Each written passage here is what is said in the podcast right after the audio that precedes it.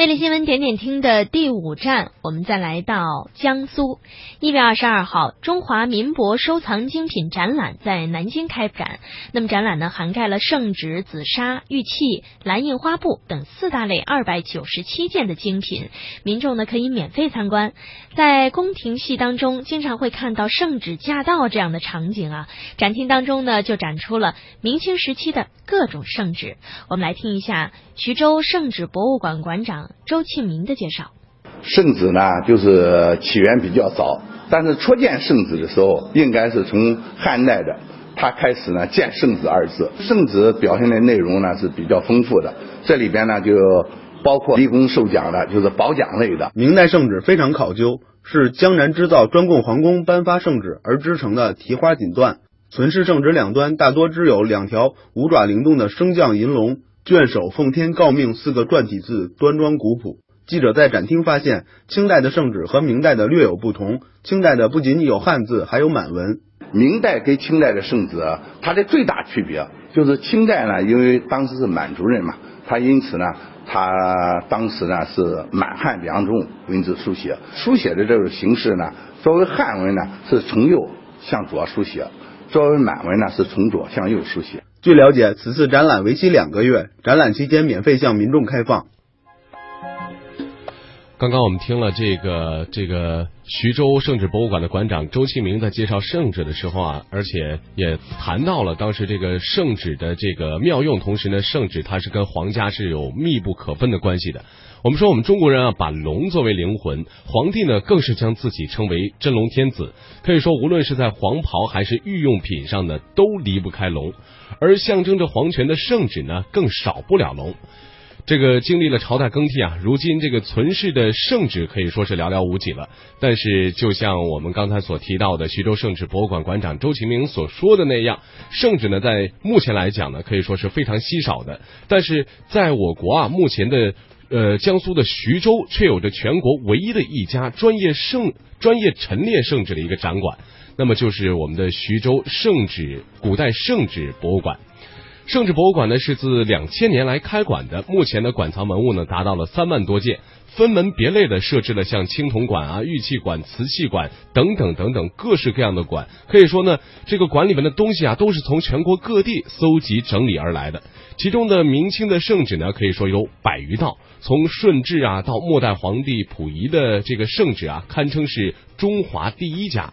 我们说收藏是一本书，而今天的博物馆风采，我们将会翻开圣旨博物馆的馆藏经典，传达王者之音的圣者，跟馆长周庆明先生来共同分享中国古代圣旨文化的精髓和他收藏背后的故事。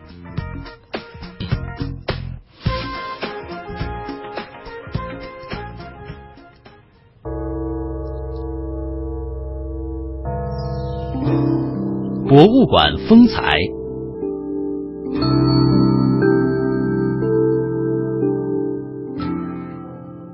周馆长您好，你好。这个我们来到徐州啊，来到圣旨博物馆，呃，应该说通过参观圣旨博物馆，才对圣旨有了一个初步的了解和认识。一般人都是呃接触圣旨或者是这个了解圣旨，都是一般很呃浮于表面。就是电视剧上经常听到一句“奉天承运，皇帝诏曰”啊，就是这样一句话啊。其实据我了解，好像这样的制式是很少见的，它只是在重大事件的时候才用到这样仪式，是这样吗？是这样，圣旨呢，首先是说“圣旨”这两个字圣旨本来呢，不是说皇家他自己定的，他就是圣旨，而且最早见于“圣旨”两字，应该是东汉时期。一个大臣他说：“臣服读圣旨。”然后“圣旨”这两个就应运而生了，很多人就开始引用这个圣旨。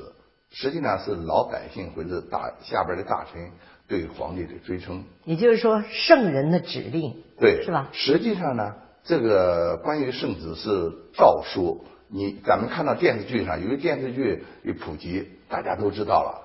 呃，一个一个太监捧一个小黄陵。上面是奉天承运，皇皇帝诏曰。实际上呢，那种东西呢，还是个道具，属于道具。真正的呢，这个圣旨、诏书、遗旨，有的是这种方块的，但是大部分，比如说诰封，它就是很长的，因为它要记述或者表述很多事情，对他的一家三代或者是更多的代封赠的时候，呃，他要呢写很多的文字，他写很多的文字，甚至有的圣旨，比如说像我们存一道圣旨是三朝五封圣旨，嗯所谓三朝就是康、雍、乾三朝五封这个圣旨，他每一个皇帝到他需要要对他加封的时候，比如说康熙皇帝就要封封到他家的时候，他要跪着把圣旨拿出来，在上面要要写字。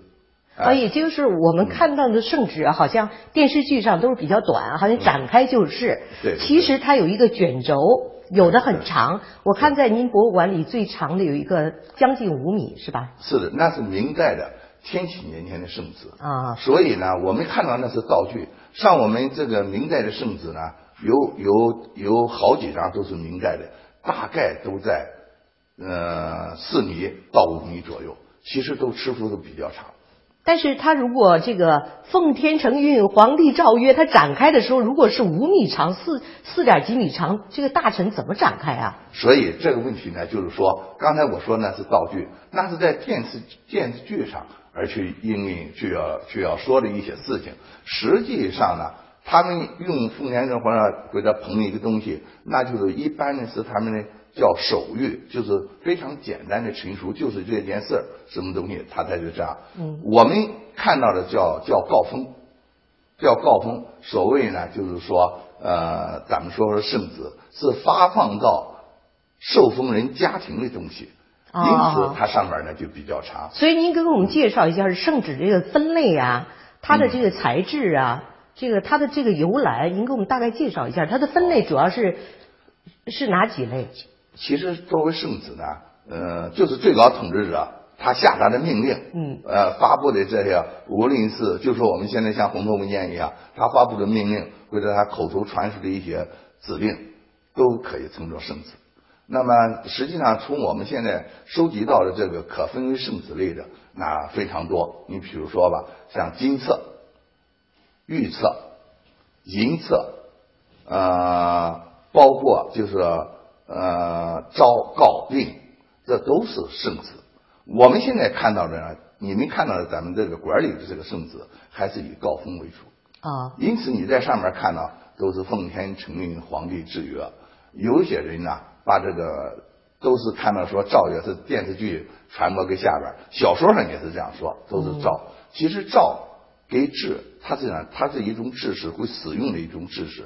当然有人也在谈过，说呃是唐朝以后开始把诏改为制的。为什么要这么这么这么这么改呢？因为唐朝那个女皇武则天应该是一个有作为的女皇帝。啊，我们不问社会上怎么去说，在通过这个历史上的记载呢，她是也是做了很多事情。她呢曾经发上发自己发明了很多文字。嗯。呃，据我们呃给一些专家研究她这个专家以后，嗯，他大概发明了二十多个字，其中他一个给自己起了一个名字，叫叫五兆，上面是个空，就是太空的空，下边是个明天的明。哦，啊，空明，他自己呢、给他自己起了个名字，因此这个字呢很怪的，就是武则天他自己的这个名字。发明的嗯哎，后来呢，这老百姓就在在演绎这种传说。嗯后来说，因此把原来的诏啊诏曰改为制约，就恐怕犯那个什么呃相同字的同音哎同音字的这个同音不同字啊对对，这样的就是要避讳是吧？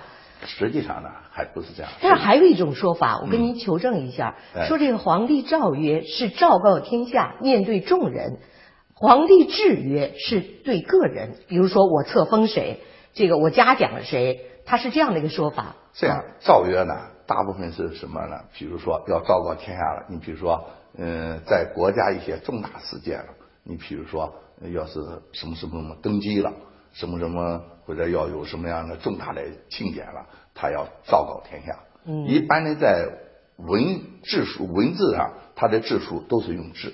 哦，嗯，他是这样。所以这确实对我们老百姓来说，它是一个皇族文化哈，对它是确实比较神秘。其实这里边的学问很多哈，还有要有历史的知识啊，还要有这个进一步的文字的研究，很多方面的知识要牵扯到啊。我就想知道您第一次接触到圣旨是什么时候？哦，这样一说呢，话就比较长了。嗯那我还是应该是学生时代的时候吧，六十年代的时候。我当时呢，这也是一种巧合，因为当时呢，我是跟着我们这个徐州几个乡贤的那些画家在学习，就是画画啊，呃，或者写字啊，呃，接受就是现在说说接受一些传统教育，完全是一种爱好。后来呢，由于这个老师在这教画教，他有一些刻图稿。所谓刻图稿就是临时画的一些东西。除了我们拿他这个临摹之外，我们就想找一些像芥子园，就是古人先贤他们画的一些东西，作为临摹的范本。应该说，当时呢，共和国建立以后，这种书籍出的特别特别少。这也是个客观事实。我们就我怎么办呢？我就通过过去那些老的学究啊，他们已经到没落以后，就把一些书啊，一边是他自己的书，一边是收人家的书，嗯然后再上外兜售。我就认识一个老先生，这个老先生他藏了很多的书，嗯，我经常到那去淘这个书，像白铁啊，就是这样，像练习书法的，什么什么柳公权、颜真卿啊，呃，或者是什么什么呃其他高深啊，等等等等，这样的书呢，经常去，同时也想考一些画册。那些画册大部分都是民国时候，一个木板印刷、石刻印刷，还有刻镂版影印。这种这这这这这一类的书籍。有一次呢，就是说我又到那，因为经常去嘛，他对感觉这个这个这个就感觉我那还是比较年轻嘛，还很有意思。这这么这么小还喜欢去买这些东西，就慢慢的就变成一种像万年交一样哦啊，非常好。有一次他非常神秘告诉我，哎，来来来来，小伙子，我跟你说，我有一件好东西，叫你看看。就是说，我们现在就等于说叫你上上眼，嗯你看看怎么样，怎么样好不好？后来他在那里拿出来了，拿出来以以后就是一个卷轴的，是说烂了嘛，但还是卷轴，它卷起来的，呃，扎起来的上布扎起来的，那是一个同治时的同治时期这个赤命圣旨，这个东西以后它一展开的时候，说起到了那里，那时候还没有一个什么为了文物而收藏的这种概念。对。我那时候就是为了收藏好字好画，呃，这个这个书籍，我就看上面写的字非常非常漂亮，呃，非常非常美，而且呢，它的钟表虽说已经破烂，但它总有好的一方面的，哎，感觉到，哎呀，真的漂亮，很好。因为呃圣旨是不是都不是皇帝亲笔写，他是口述，然后由他皇帝的专门的翰林院，也就是这些进士们他们来书写，因此那个这个书法都是相当的漂亮，是吧？实际上，这有一个非常严格的程序。科举考试，他曾经以后考了进士以后，比如说新科进士啊其中有一个朝考，在朝考的时候，他们就是为了选庶杰士。这种庶杰士呢，就是书法比较好的。首先，我们考上了都是进士了，叫新科进士。呃，虽然呢，什么什么状元、榜眼、探花，对一加三啊二加的第一名呢，那就叫传儒。做完做完这个以后，就有一个朝考，朝考也是皇帝亲自在那儿主持的，就利用这一段时间内，叫所有的进士再去做一篇文章，就考书法吗啊啊，不是考书，他就诗赋这些这哦这些东西你随便他出个什么题目你就在很短的时间内，那思路必须是敏捷，嗯而且肯定的要书法好，在这个时候，在这些新科进士当中再选庶杰士，庶杰士的使命就是为了记录皇上呃或者是呃一些重大事件发布的一些布告啊、命令啊、呃告示，甚至一些遗址上的东西，就由他们去写。我们所看到的圣旨，实际上就叫庶吉士。